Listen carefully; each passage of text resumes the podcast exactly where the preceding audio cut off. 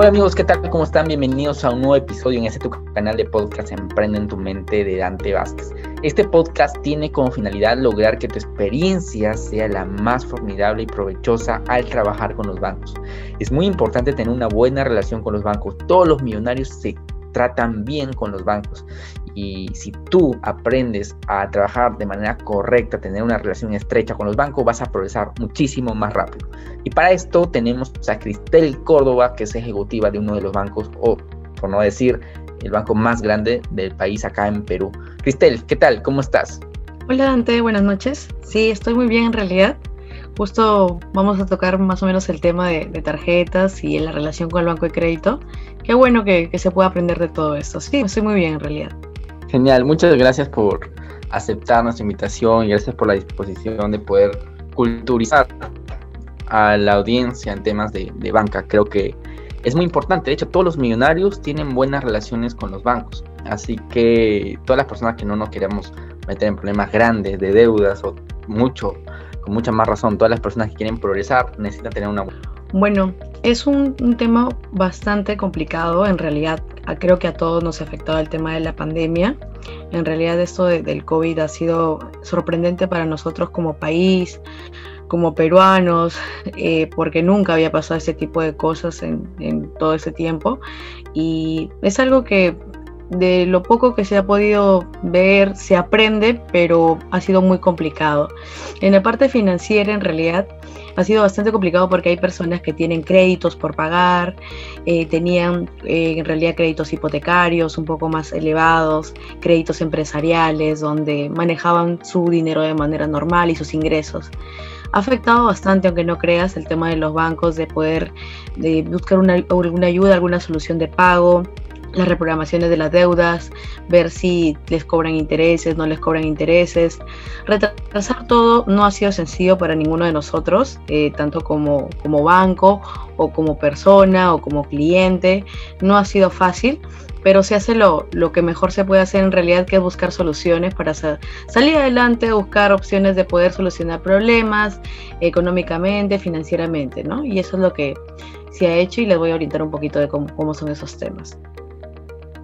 Sí, yo creo que la mayoría de nosotros nos metemos en problemas económicos básicamente por una deficiencia en la educación financiera.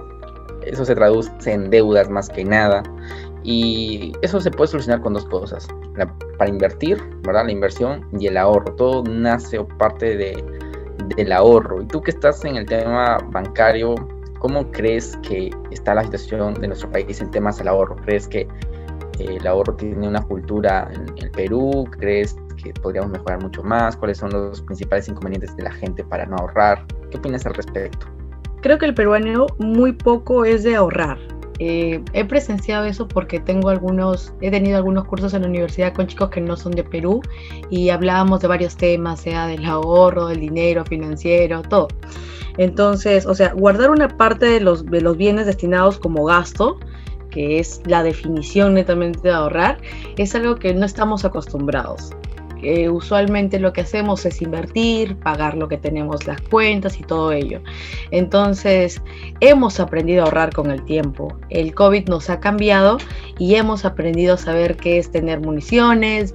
No, no creo que todas las personas en realidad hayan pasado esto. Debe haber unas cuantas personas que sí han tenido algún ahorro o algún, eh, alguna munición de repente para que puedan mejorar todo el tipo de, todo, de toda la situación que hubo pero aprender a ahorrar en realidad es un punto que es muy bueno. Una te ayuda para ti, para tu familia. Siempre es bueno tener un as bajo la manga en el tema económico es fundamental, si no, imagínate cómo podemos comprar la comida, eh, por ahí pagar los gastos, entonces hay tantas cosas que hay que aprender a ahorrar. Sería muy bueno implementar un plan, aunque sea de cinco ideas o de cinco puntos, ya sea familiar, porque yo lo hago para poder ahorrar.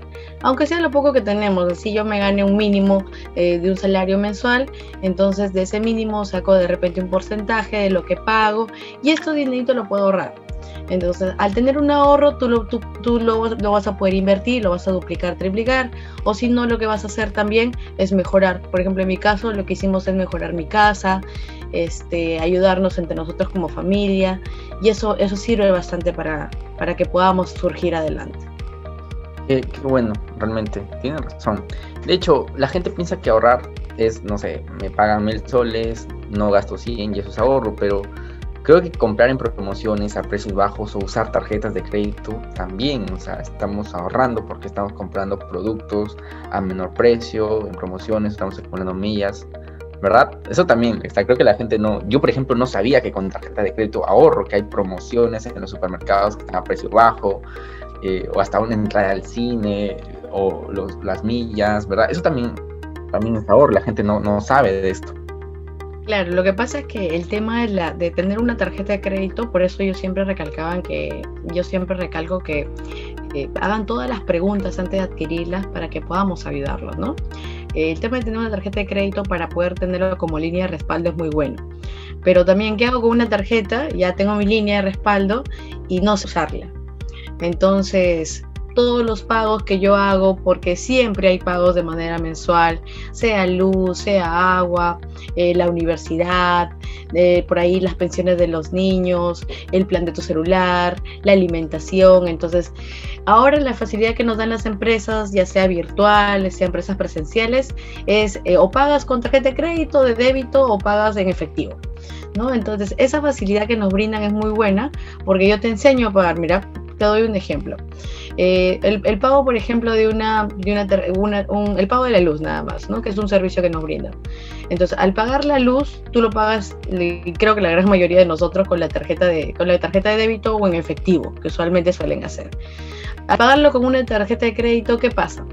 Tú exactamente tienes un beneficio por ser cliente con una línea de crédito que es el beneficio de las millas, de tampas que son puntos que se acumulan para que puedas viajar o canjearlo por productos que brinda la Tampas.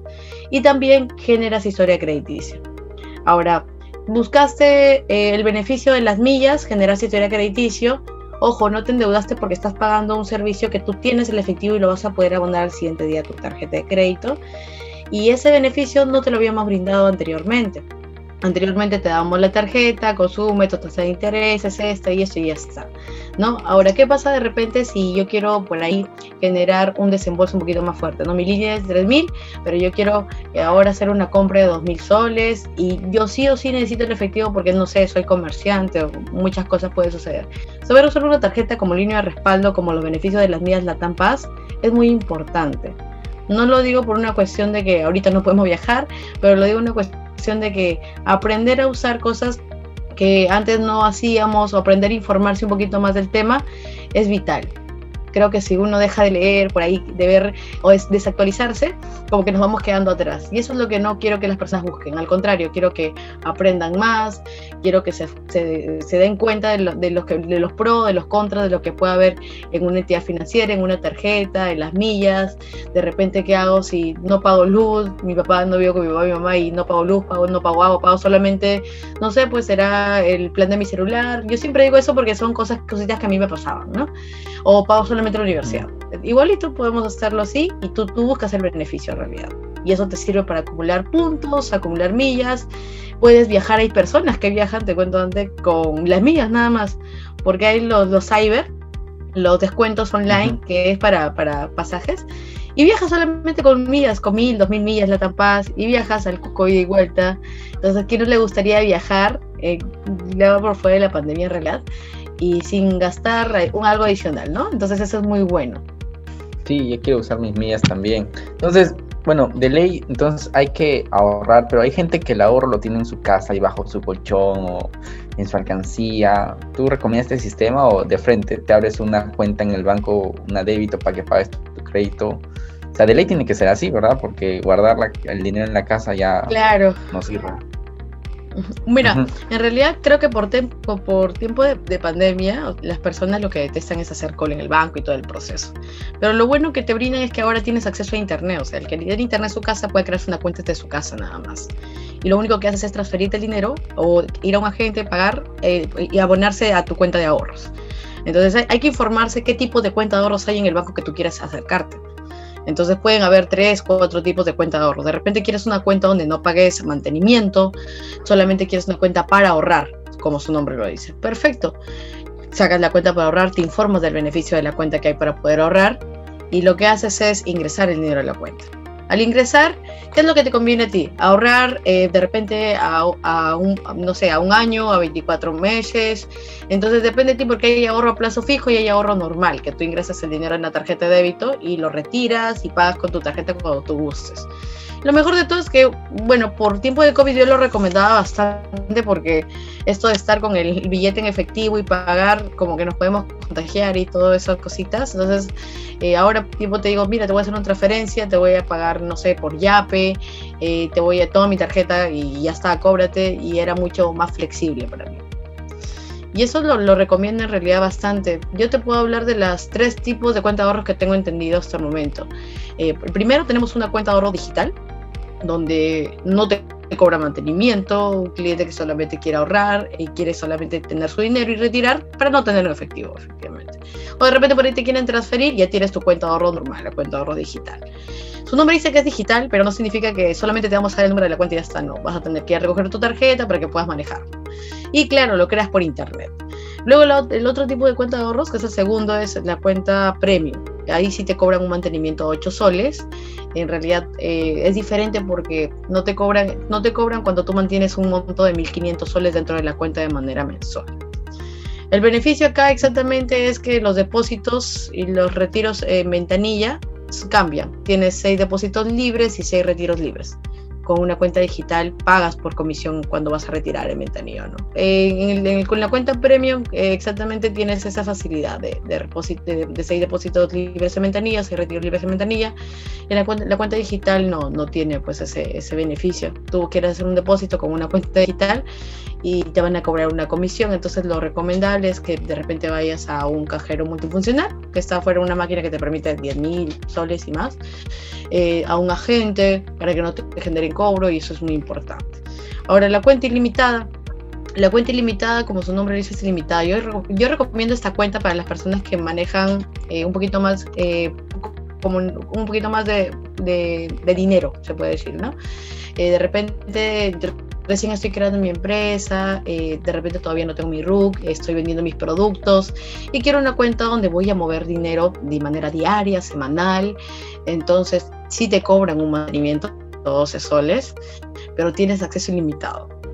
Eh, tienes acceso libre en ventanilla, eh, para depósitos, retiros libres, no te van a generar comisión. Si eres una de esas personas, claro, sácate una cuenta totalmente ilimitada. Esos son los tres tipos de cuentas que, tiene BCP y en realidad es algo que... Eso, eso me interesa un montón, ¿ah? no había escuchado, cuenta ilimitada, o sea, sí deposito, pero también me cobra una comisión interplaza, por ejemplo, o ya no. Te cobran una comisión por depositar 7 soles por con una cuenta digital, ¿no? Por, el, el, asesor de ventanilla dice, mejor deposítelo usted a su cuenta de débito por un cajero multifuncional, el cajero ya no le genera cobro. En cambio, en una cuenta ilimitada no. Hay clientes que quieren depositar eh, un dinero bastante fuerte o retirar, porque el cajero a veces te permite hasta 3 mil soles. Eh, de 10 de la mañana, de 6 de la mañana a 10 de la noche. Entonces, no, no, tú vas a querer retirar más de 3 mil soles. Entonces, por eso, eh, con tu cuenta ilimitada, no vas a pagar comisión por retiro. Es un beneficio que por ahí no sabíamos. Incluso está en la misma página del banco y es bueno leer, informarse antes de sacar su cuenta de ahorro, ¿no? Ahora, para los, los clientes o las personas que queremos una cuenta a plazo fijo, tú lo puedes hacer de tu aplicativo, calcular, bueno, no sé, tengo por ahí, no sé, 5 mil soles, quiero ponerlo a un año, cuando me paga el banco? Perfecto, lo calculas y ahí te sale el porcentaje. El porcentaje tal cual. Y toda esa información que brindo en realidad está en internet. es algo que ni siquiera tengo que ir hasta el banco para poder informarme, ¿no? Es algo mucho, mucho sencillo y apto para todos. Sí, claro, pero igual da un poco de flojera, menos mal que hiciste este podcast para enterarnos, porque, por ejemplo, yo no sabía el, tema de la cuenta ilimitada, creo que me voy a cambiar a esa, porque, porque sí, ¿no? Yo, yo realizo varios, varios pagos así, y siempre hay comisiones por...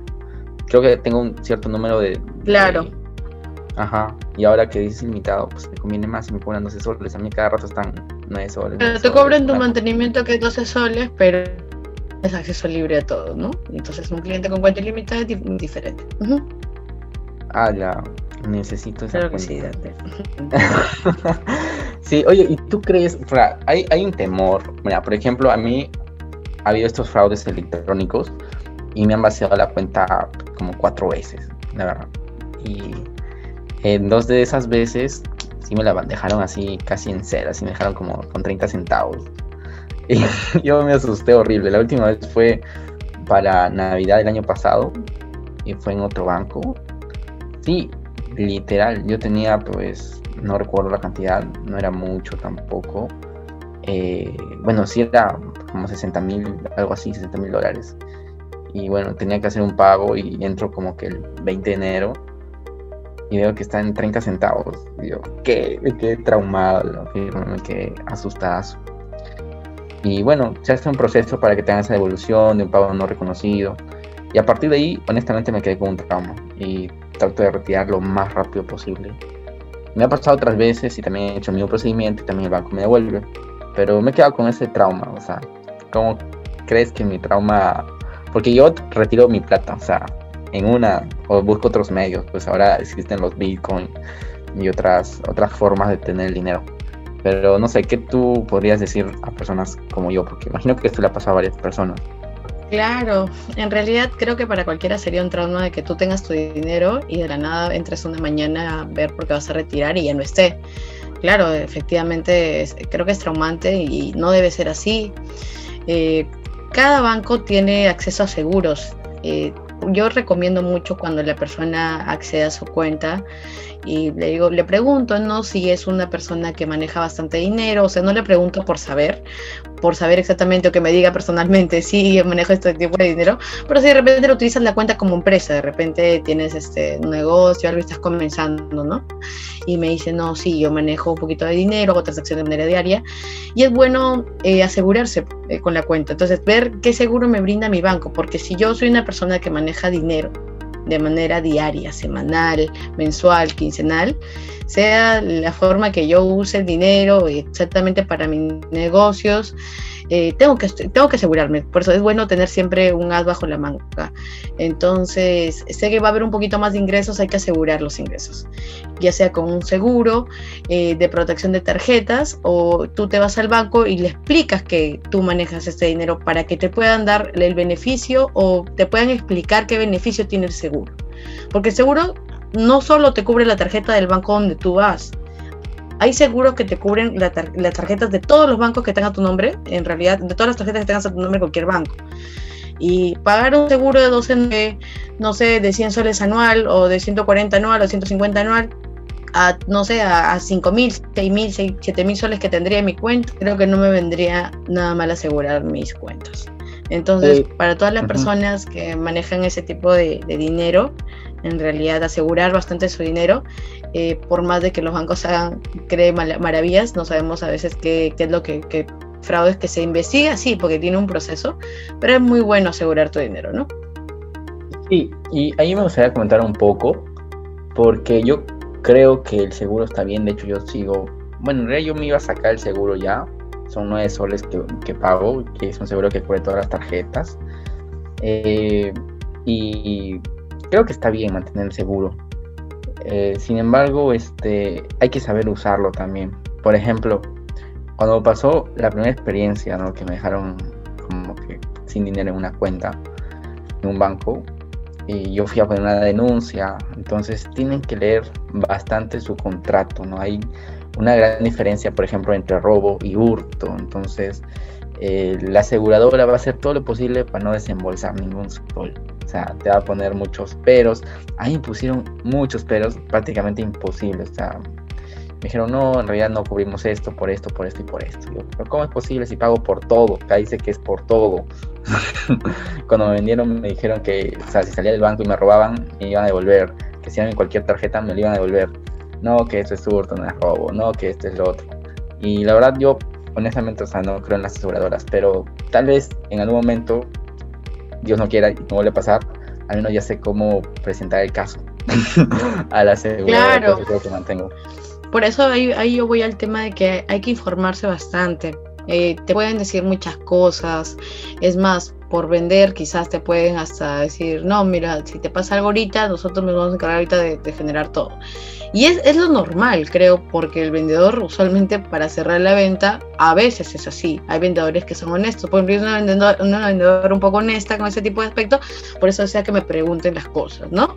Eh, no, me, no me baso en el, en el, tema de los seguros porque esas otras áreas que ven los, los bancos, pero sí rescato bastante en que, le, en que verifiquen su contrato y todo, todo contrato que hagan con cualquier banco de seguro, de tarjetas, que les hagan llegar vía correo para que tú tengas su sustento, a ver qué exactamente sería, ¿no? Y ver la manera de que siempre puedas tener ese as bajo la manga y que mantengas actualizada la información que te da tu banco. Sí, así es tal cual. Y yo rescato mucho, por ejemplo, la labor que hacen los bancos en el tema de ver el tema de fraudes. El procedimiento es que primero te desembolsan, luego tienen un plazo para ellos evaluar. Yo creo que nunca evalúan, así que nunca piden la devolución. O sea, te depositan lo que desapareció de tu cuenta y, y ya en un promedio de 15 días, 16 días. Y es algo rescatable, ¿ah? porque tranquilamente los bancos podrían decir, bueno, que se encargue la aseguradora, pues, ¿no? que se encargue la policía. Y así nunca no resolverían el problema. Y eso sí es algo bastante que destacar de todos los bancos.